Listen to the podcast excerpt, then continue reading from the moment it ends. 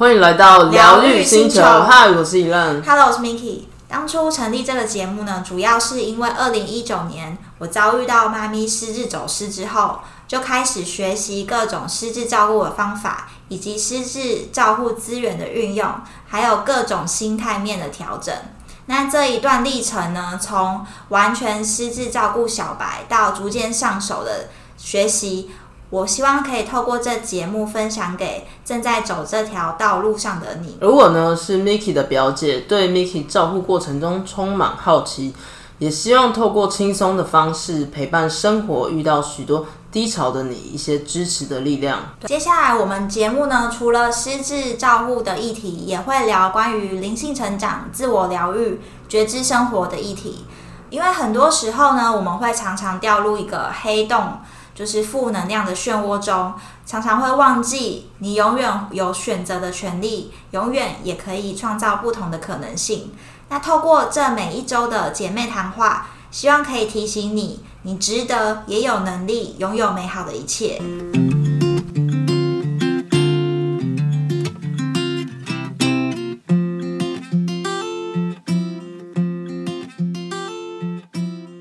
这集我们就来聊聊关于家族排列这件事情。那到底什么是家族排列？跟家族排列跟我们就是比如说谈到失智啊，或一些心灵成长疗愈，又有什么关系？我觉得家族排列啊，对我来讲就是它是透过排列家庭成员代表的位置，就是比如说你们家有几个人。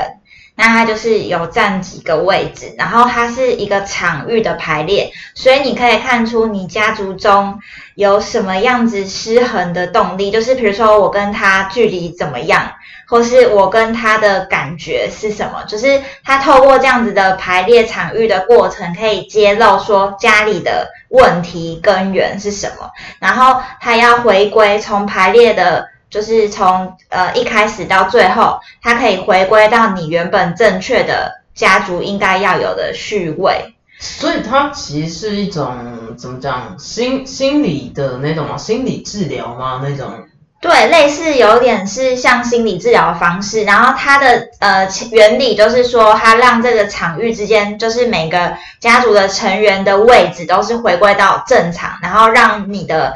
就是家族里面的爱是可以恢复流动的，所以它又有一个称呼叫什么“爱的序位”，它就是让大家可以就是用比较是以爱的那种观点。就是用包容啊，然后用心理智智智商的方式，因为之前有提到爱的能量是最高的嘛，所以他就是用这个能量来解决，就是大家在家庭方面的困扰，然后让大家就是可以因为这个排列而看见看见家庭有什么样子的不呃失衡状态，然后进而可以成长。所以这个是一个所谓的专有名词吗？就是世界通用吗？还是？一开始家族排列系统就是它是一个系统排列，然后这个是从我听到系统就很想到系统衣柜的，没有，它就是说家家庭就是家族其实是有一个固定的序位，嗯哼，只是是隐形的，我们看不见的序位，嗯哼，然后它这个是德国心理学家他们有一个叫做呃海宁格。海宁格大师他研发出来的一个算是比较科学化的方式，对，然后它是现在临床心理学会用的一个方法。之一啦，之一不一定是说一定要这个方法，就是看每一个人。对，但是它这个就是我刚刚说这个爱的序位啊，它就是可以让家族中的每一个分子都可以遵循像就是宇宙运行的法则，嗯就是让大家是可以很平衡，就是和谐相处。因为很容易，呃，比如说一个人怎么样，另外一个人就会怎么样，所以就是会。呃，就是像跷跷板一样会失衡，嗯所以如果有人违反这些法则的话，你整个家庭状况、整个家族都会被影响，嗯，所以是影响是非常深远的。所以这个就是整个流动的关系是透过家族排列可以得到一些解答。听起来就是觉得蛮奇妙又很玄的感觉，但是你这样讲起来好像又有一番它的道理。对我当初也是这样子，所以觉得好像可以试试看哦。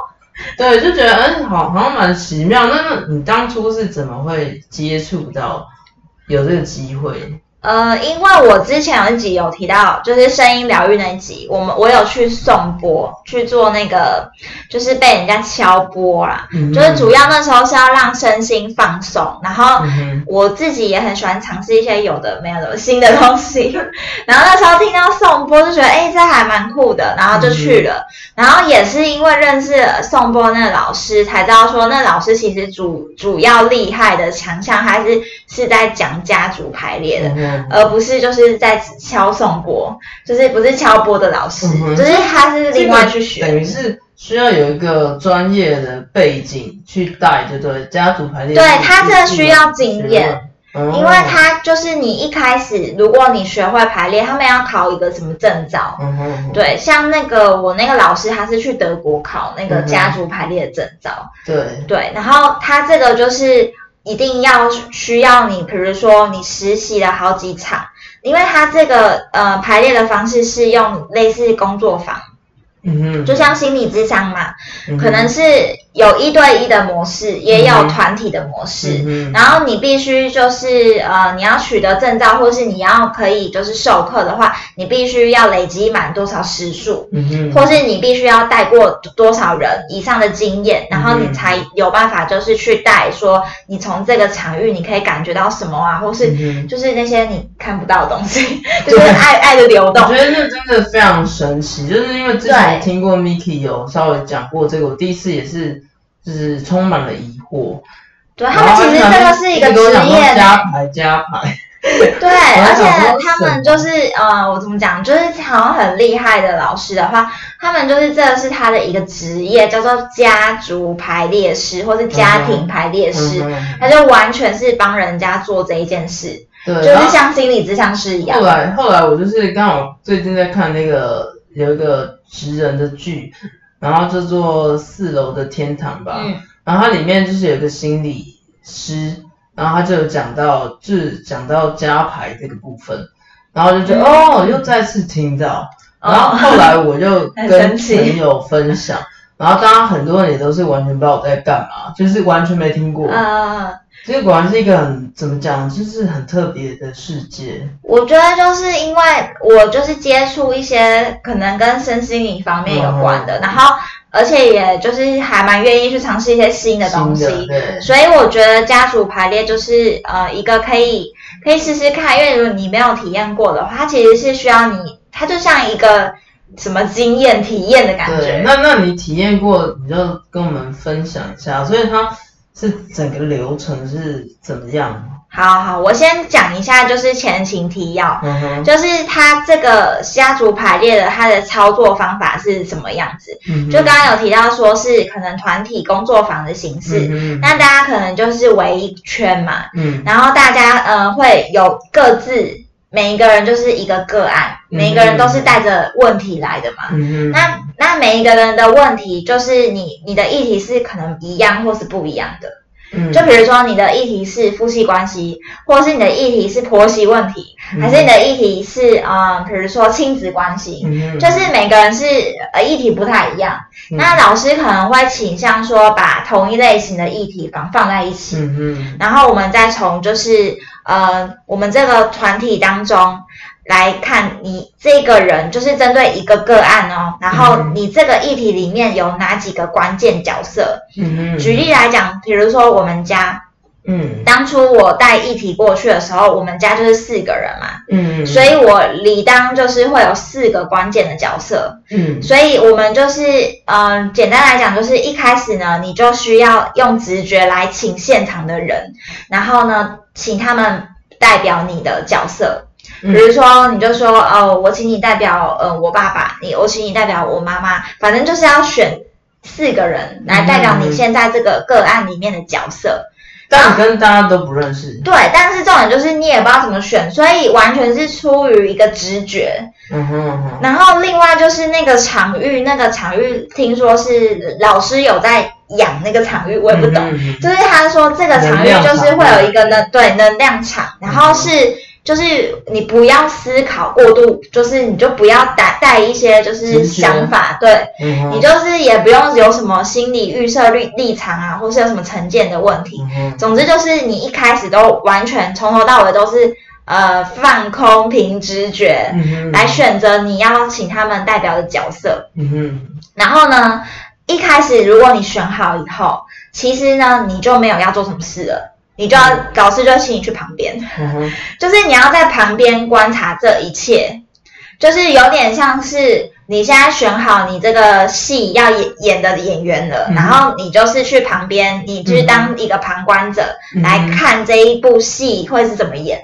所以就是你们会是比如说十个人之类的，然后就是对，就是小班制啊。现在就是要演你的故事，所以你就退到旁边。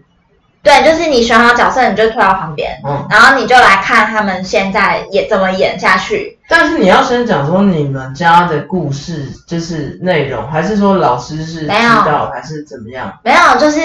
会稍微简简略讲一下，就是说我今天的议题是什么。嗯，比如说，呃，有人就是直接今天的议题就是我我跟我婆媳关系不太好，然后我想搬出去，那是要搬还是不搬？嗯类类似这种。然后如果你的议题越具体越好啦，因为你的角色就会很明显嘛。嗯嗯嗯。然后或是说你今天要解决说，比如说我跟。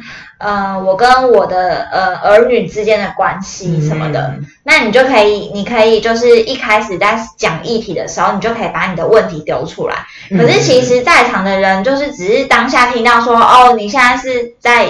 演这一出是什么宫廷剧还是武打片？就是他稍微分类一下你是哪一种，但其实是并不了解你的状况的。嗯哼哼。所以大家也都是放空，比如说我被指定的角色，我就是放空上上场意思，因为我根本不知道干嘛。对，其实这要讲的话，它基本上是分两个，一个是你看着你们家其他人在扮演。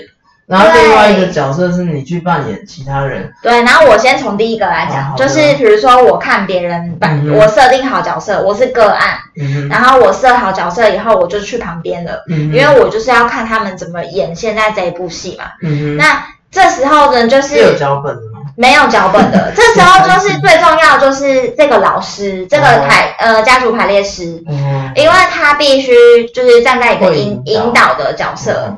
对，所以他们就是因为他们有受过一些训练，所以他们就可以把这个场域控得很好。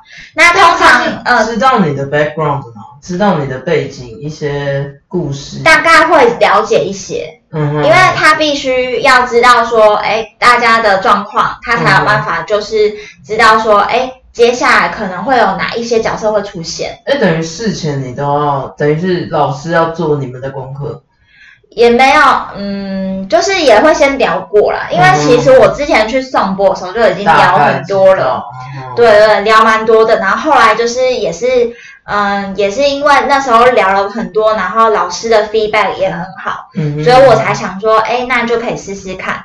而且啊，我刚刚忘记讲，就是你要去做家族排列之前，老师会出一大堆的调查，就是需要调查你们家里的一些资料，你必须要完成这个功课，你才有办法参加家族排列。嗯哼，然后那功课啊，就是非常多，比如说，呃，你们家里的。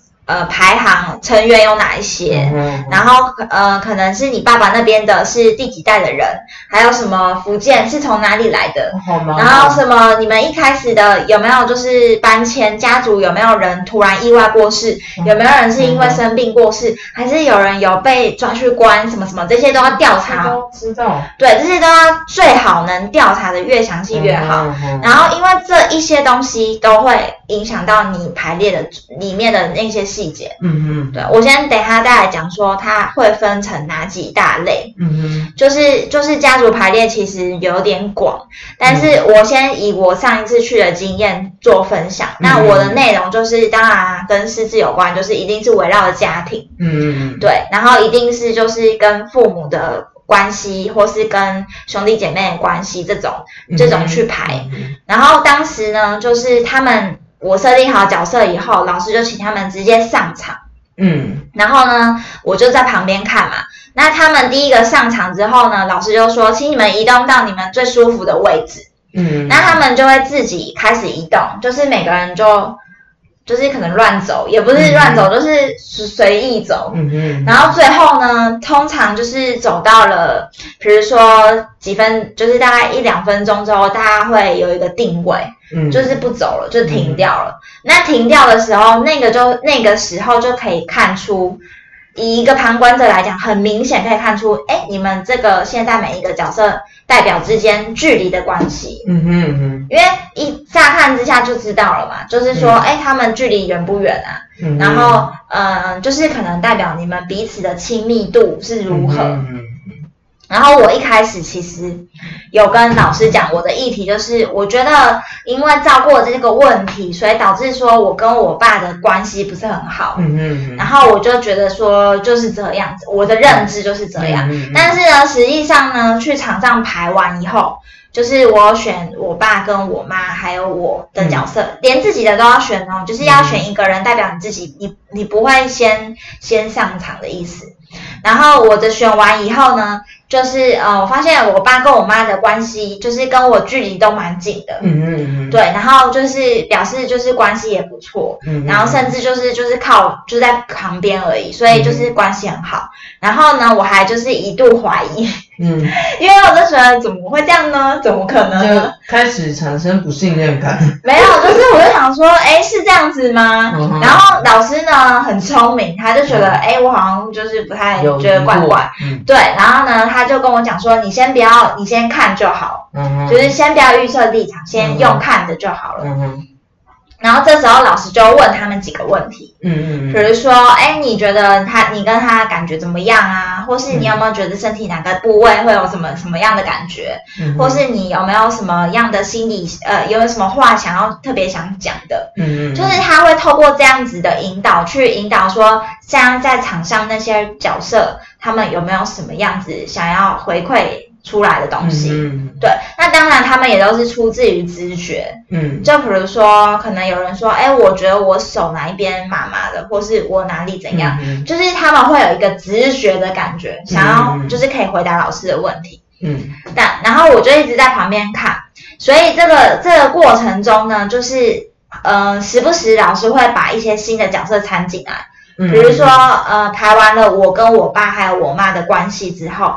然后我妹就上场，原本代表我妹的就上场，然后后来我妹的我妹的角色上场之后，就突然发现场域有很大的变动，嗯。哼，然后这时候老师就觉得很奇怪，嗯，就开始问我一些我之前调查的功课。变变动是什么意思？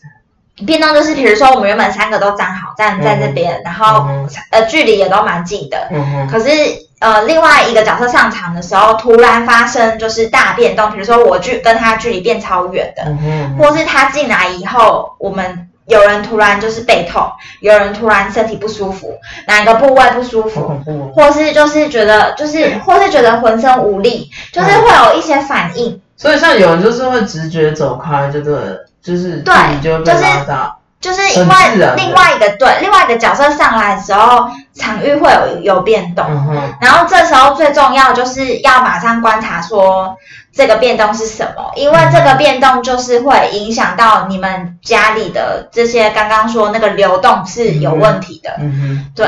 然后我记得那时候印象很深刻，就是。嗯，我们角色上来突然有个大变动以后，老师就突然问说：“哎，我们家族的兄弟姐妹有没有人是流产或是堕胎的？”然后我印象就是说：“哎，真的有哎。”然后老师就会把这样子的角色再请我去请别人当代表再上场。因为就是要新增角色，嗯哼，因为如果你在场上的角色看不出，就是这些代表的人都是看不出什么原因的话，那你就必须要找到一个新的角色，请别人代表上来上上场，就是说让你看出这个端倪，嗯哼哼。然后我就记得说那时候我就请了两个人，一个是呃那个流产，一个是堕胎的，然后还有他在他这个序位是排行在。我跟我妹的关系是顺序是怎么样，也都要跟老师讲清楚，因为那个顺序就是会牵扯到你们后面的序位，对，所以我就那时候顿时就是起鸡皮疙瘩，就觉得天啊，这个。这个怎么会影响？就是这个我们对我们都不知道的东西，就是那你怎么知道？居然会影响？是是因为我有我有先写功课才去啊。对，但如果我没有做好功课去，其实也没有用。嗯哼。因为你根本不知道原因嘛，所以你必须也是那个我刚刚说前面那个功课也是蛮重要。嗯哼。然后嗯，然后再来就是他们上场之后，的确呢，就是会看出来。嗯，就是有所阻碍，就是他们他们会阻挡在，就是我们家里的之间导导致我们的能量的，就是这个爱的流动是没有办法顺畅。嗯嗯。然后这时候呢，就是老师就要开始寻找一些转化的方式。嗯哼。就比如说，嗯，有些人因为你已经发现这个序位是有一点混乱，然后有些人都有一点失去平衡，嗯，那你必须要重新找回这个平衡的话，老师的引导又也是很重要，嗯，就是他就必须要。透过嗯，比如说要跟这些人沟通，比如说他就要必须跟那个流产的那个代表人沟通，说，哎，你为什么不想要离开？为什么要一直站在这边？然后他可能就会有直觉讲的一些话，然后呢会问他另外一个说，哎，那你为什么要一直跟着他之类的？就是他会从这样子的引导方式去找出他们为什么，就是他们的原因，然后然后让我们其他人可以看到说，哎。他是现在呈现什么样的状态？可是那些人真的会知道自己在干嘛？就是比如说你为什么跟着他，然后我想说我到底要讲什么？就是他们就是放空，他没有要去想。嗯哼。他他就是比如说他问你一个问题，你就是直接直觉回答。就是比如说，嗯，老师会问他说：“你你你可不可以去到那边？”然后他会直接说：“啊，我不想。”哦，对，然后老师就会说，那如果我怎么这样，那你可不可以？然后他说，嗯，还是不要好了。就是他们会有个直觉去去回答这个问题，但是他不会是一个很低调要讲一个完整句子，因为他可能就是用引导的方式，让他就是要或不要，是或不是，类似这样子。然后我那时候印象很深刻，就是那个老师有让我们剩余的角色。去看见这两个，我们没有一直都没有，就是可能没有真正承认，或是有什么挂上什么东西牌子的这么一个角色上去这样子，因为就是必须你就是呃承认说你有看见这件事情，嗯，因为原本可能在没有做调查功课之前，其实我也不是很清楚。然后可能也是因为要做这个家族排列，我才特别有去问我爸妈，然后才了解到说原来有这个环节。嗯嗯。然后还有很多环节是可能他们上一代有人什么意外啊，各方面的，这也是因为调查才知道的。嗯对，那他这个调查的跟排列的目的，就是要让你剩下来的人去看见这个事实。嗯。因为你如果你有看见这个事实，这个东西就是会。嗯，就是在你的潜意识会有个印象，嗯哼，对，那他这个东西就是会让呃这个当事的人就是觉得说，哦，好，我被看见了，然后我也可以呃去去接受这件事情，嗯嗯，对，然后对方可能一开始就是嗯在排列的人，那个那个流产的跟那个堕胎的人，老师是说他们可能觉得。哎，我们都没有被看见，嗯就是在能量的角度来来讲，可能就是觉得说，哎，我们没有被看见，或是我们没有被认同，或是他们有一些放不下的事情之类的，那就是可以透过这样子的方式，然后去引导。最后我们讲快一点，就是 我们最后就是每一个人都要讲一些感谢的话，嗯嗯，就是是带着祝福的去祝福这个。嗯，堕胎跟流产这个角色，然后跟他们讲一些说，哦，我已经看见你了，然后我们也是希望你，你可以就是好好的什么什么，就是要讲一些话。是那个老师在带着，就是怎么讲去解决解决这个问题吗？对，然后就是有一点是能量的转化。就是可能原本说，嗯，原本是一个问题的一个阻阻塞的能量，嗯，那现在就是因为用用这种方式，就是转化掉了，转化掉说哦，原本是嗯，可能他们不被认同，或是他们没有被看见，然后这些方面的问题，然后让就是这个能量可以转化，让他们就是带着祝福离开的感觉。对，所以就是听起来有点悬。对，就是会觉得说，哎，这嗯，又有点觉得好像又跟怎么讲宗教或是庙宇那种事情，好像是不是灵魂又有点类似？对，但是另外一个角度来讲，会不会说主要他做了这么多事情，其实主要是让去参加的这个本人，嗯，他看到所有事情的发生。对对对，就是你必须要看见，因为有些人是像我一开始就是有带成见嘛，我就没有看见说，哎，我跟我爸角色是这么亲密，这。这个距离很近，嗯哼哼，我没有看见，我就不能接受，我就觉得说没有啊，我跟他就是不好，嗯哼。但是因为我看见了，我们其实距离很近啊，嗯哼，所以我们是很好的，嗯哼。但因为我自己有一个就是先入为主，所以我看见以后，我才能接受说，呃，没有，我们现在关系很好，嗯哼，是因为我一直误会了，嗯哼，对。但是因为是看了这个排列很具象的表现，你才可以说很确定的知道说。我我们现在状态就是这样，嗯哼。但如果你没有在老师说，嗯，为什么有些人为凭的感觉？对，有些人就是为什么老师其实他已经知道一些答案，但他在他在跟你聊天的时候，他不跟你讲，因为跟你讲你都听不进去。对，对，你这样讲也是，因为有时候人家在劝你的时候，其实你也听不进去。对，然后他这个家庭排列的好处就是，他就是直接很明显的给你看嘛。嗯对，那你你觉得是怎么样？像我们之前有一个议题，就是在讨论有一个个案，他到底要不要搬出去住？嗯因为他不想要跟公婆一起住。嗯哼。然后呢，然后他的问题一开始是说，她老公很孬，就是不想不敢搬出去。嗯然后嗯，然后他就说他已经看好了哪几个房子，然后想要搬出去。结果呢，他在排的时候。才发现说，原来不想搬出去的其实是她，不是她老公。嗯，对。然后她后来自己在旁边看完以后，也觉得，对对对，好像其实是我啦，其实是我不想搬出去啦。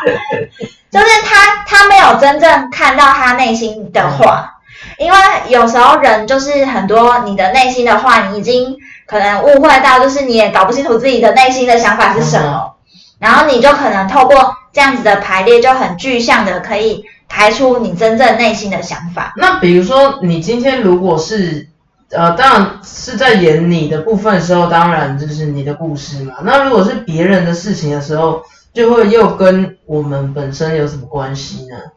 就是你在演别人的时候，像我就是也是直直觉嘛。嗯哼。但是我演别人的时候，你就可以去反思，比如说你今天为什么会被这个人。选择这个角色，嗯哼哼，就是每一个人被选到这个角色，一定会有个某种原因跟你某一种连接，否则他不，他为什么要选你当爸爸？为什么要选你当妈妈？就是会有随便选对，是随便选。可是呢，你就可以去思考到，有一些角色是确实跟你比较有有有有一些影响。就是你等于是在别人的故事是可以。共鸣到自己的生活上的。对对对，如果你就是很用心去体会那个演的那一段的话，其实你可以发现说，哎，原来我这个角色很像我在什么时候的那种感觉，就是确实是会有共鸣啊。但这个也是好像他们就是排了很多次的人才会比较容易发现。嗯哼，对，像就是这个就是所谓那个觉察。嗯，因为如果我们一开始没有练习怎么觉察的话，其实我们我们对我们对很多细节的部分就不会很在意。嗯可是他们就是比如说有些人就是去排列很多次的人，他们就会有那个敏感度。嗯他们就会有那个觉察，说，哎，我突然手这边痛。嗯或者是我就是哪里胸口不舒服，或是什么之类的。像我那时候，我们家在排的时候，我也觉得很恐怖。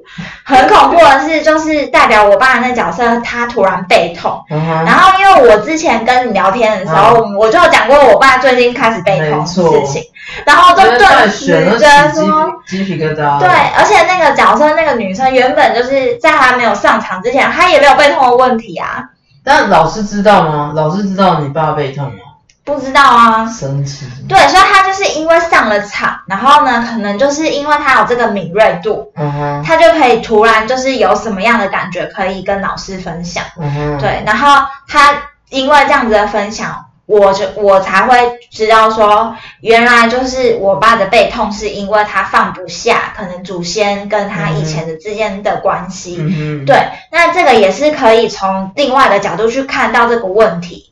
因为如果说像一般人单纯背痛，你也不会想到那么远。对啊，对啊，他就是会从这样子的细节，然后老师透过引导的方式，让你就是知道说，哎，那他可以怎么样去做改善？比如说，可能方法一。他就叫这个人，那你现在呢？你跟祖先讲几句话，或是祖先跟你讲几句话，那你背痛有没有好一点的呢？嗯嗯对他就是透过这样子去试探，说，哎，祖先讲了什么话，那可以让你背不要这么痛了。嗯哼。对，那他就是可以很明显的发现说，哎，最后他就是这样一直尝试，一尝试，最后呢演我那个爸爸，就是演代表我爸的人就没有背痛。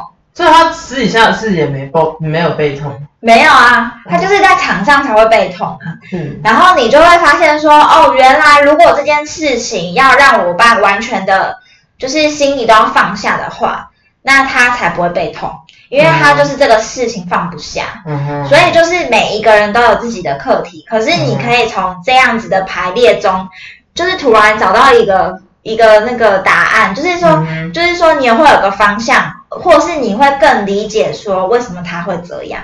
嗯嗯，就是你可能一开始可能不理解说为什么他常常会做出什么样的事情，或是呃常常背痛，或是常常讲的什么话，可是其实那是因为他潜意识就是隐藏了非常多。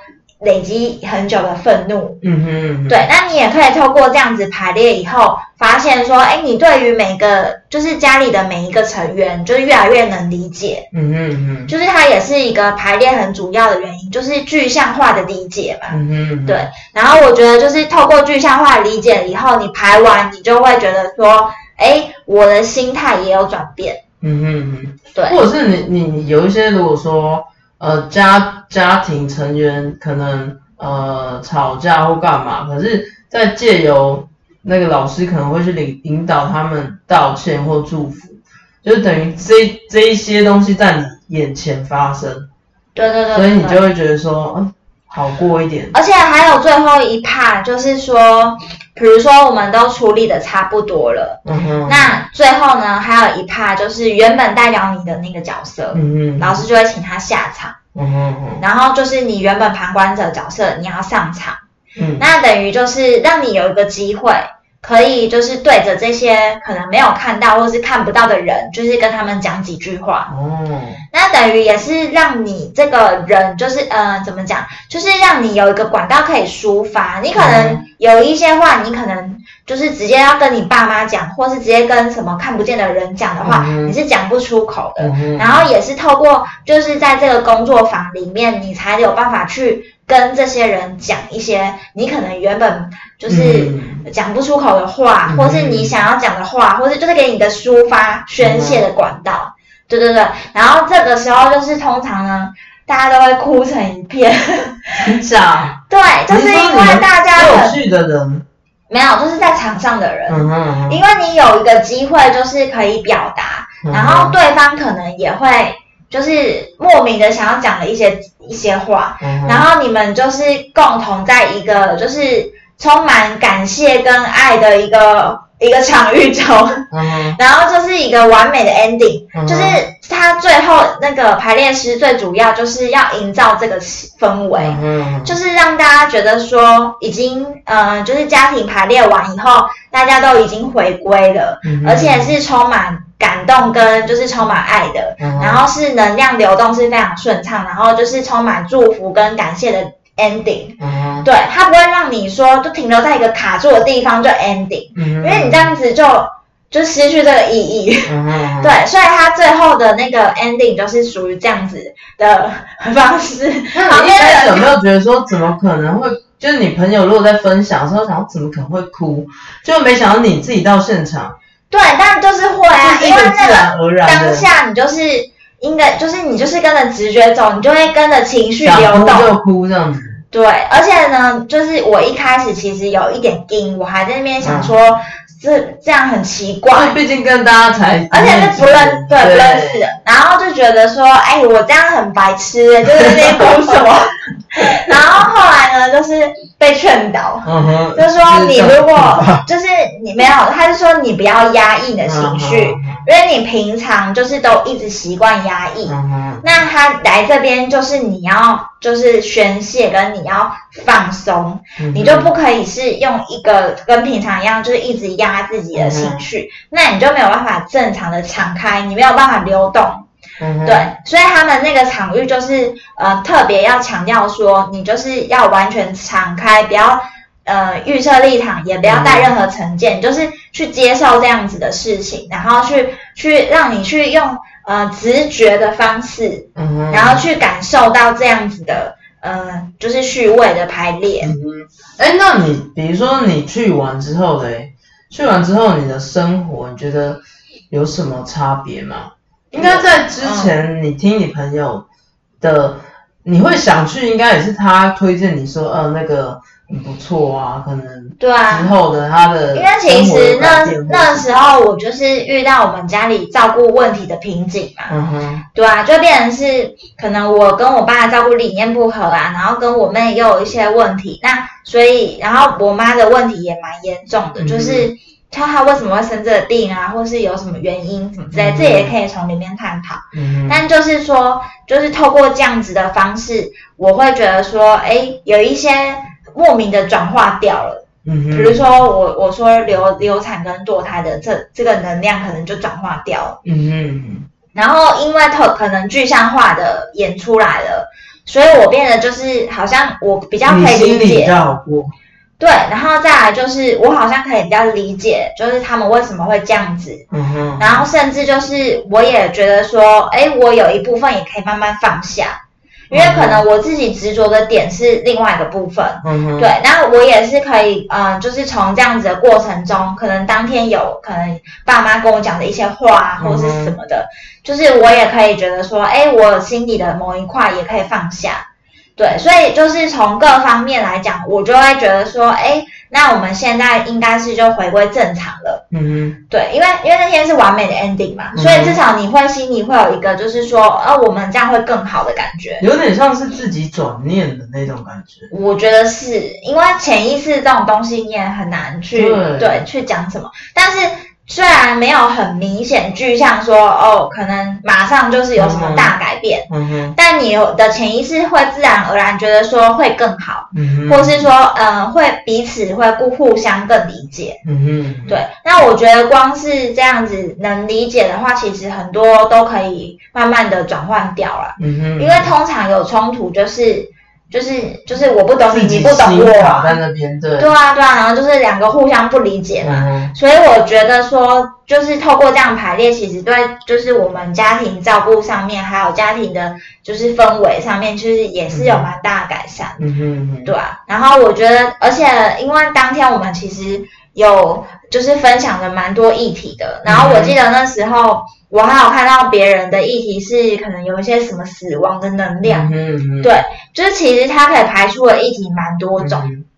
然后还有一个女生是她一直没有办法，就是交男朋友，嗯哼，对，这个也是有一个她心里的一个因素，嗯哼，对，就变成说每一个人在议题回过去的时候，因为透过排列就可以知道说，哎，原来他那个症结点到底是什么。对，这样就是一整天下来，但是费用应该也，嗯，需要一定的费用吧？对对对，就是要需要几千块，但是但是我个人是是值得的。我个人是觉得你必须，呃，你要去之前，你必须要先做好功课，然后再来就是你要对你的问题是非常能理解的。嗯哼。因为如果你的问题不够明确，或是你的角色就是你根本不知道你的问题是什么，有人是这样哎，就是他不知道他的问题是什么，他去干嘛？就是那个一直交不到男朋友的那个女生，她她就是讲说，嗯，她想要拍拍看，那怎为什么她每次交男朋友被卡住？嗯可是其实她的真正的问题是她不够爱自己，嗯哼，因为她觉得自己是就是很不 OK 的，他对自己是很没有自信的，所以他最后其实老师没有给他排列，因为他的问题其实是在自己的身上，不是透过这样子距离就是排列的关系。对，所以他必须要先学会怎么爱自己，这个也是那天很神奇的事情，因为他必须要向每一个人介绍他自己，然后还要让每一个人就是去呃愿不愿意去拥抱别人，然后我们其实，在过程中就觉得他非常的僵硬，对，然后我也觉得说，哎。就是怎么会有人就是会有这样子的问题，也是因为这样子慢慢的累，就是看每一个人的个案，也是自己学了很多啦。对，因为他他其实就重点就是说，他可能觉得说他可能不值得。对，那刚好呢，就是我们疗愈星球的理念就是说，你值你值得，也有能力拥有美好的一切。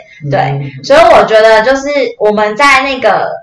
看别人的个案过程中，其实你自己也可以学到蛮多的。嗯嗯。只是哦，一天这样下来，可能只能排个四五场吧。嗯因为每一个人的个案啊，你就想你要演了四五场戏耶，一天是蛮累的。就大家都超累的。对。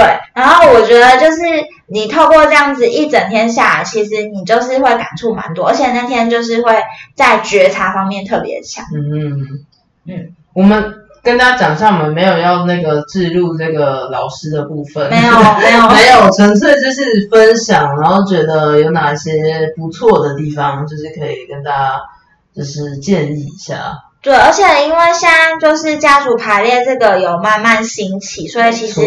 市面上还蛮多的，不过就是也是有好有坏，所以大家要自己慎选。我们就没有要背书的，就是你们要选择的时候，最好就是可以去做一下功课，爬个文，或是有人介绍会最好这样子。对，然后最后呢，我们就是想要再提醒大家，就是我们很容易掉入黑洞或是负能量漩涡，然后常常会忘记说自己永远都有选择的权利。那其实呢，像家族排列也是透过这样子的具象化，可以让自己回归到说，哎，原来我可以尝试不同可能性，然后也可以让自己又回到我们的核心价值，就是你值得，也有能力拥有美好的一切。那我们这个每一个礼拜的。姐妹谈话呢，就希望可以成为你就是陪伴跟支持的力量，这样子。那我们这一集就是聊我们就是家族排列的细节，那接下来我们会继续聊一些关于呃心灵成长方面的议题。好，今天就聊到这边，疗愈星球，我们下次见，拜拜。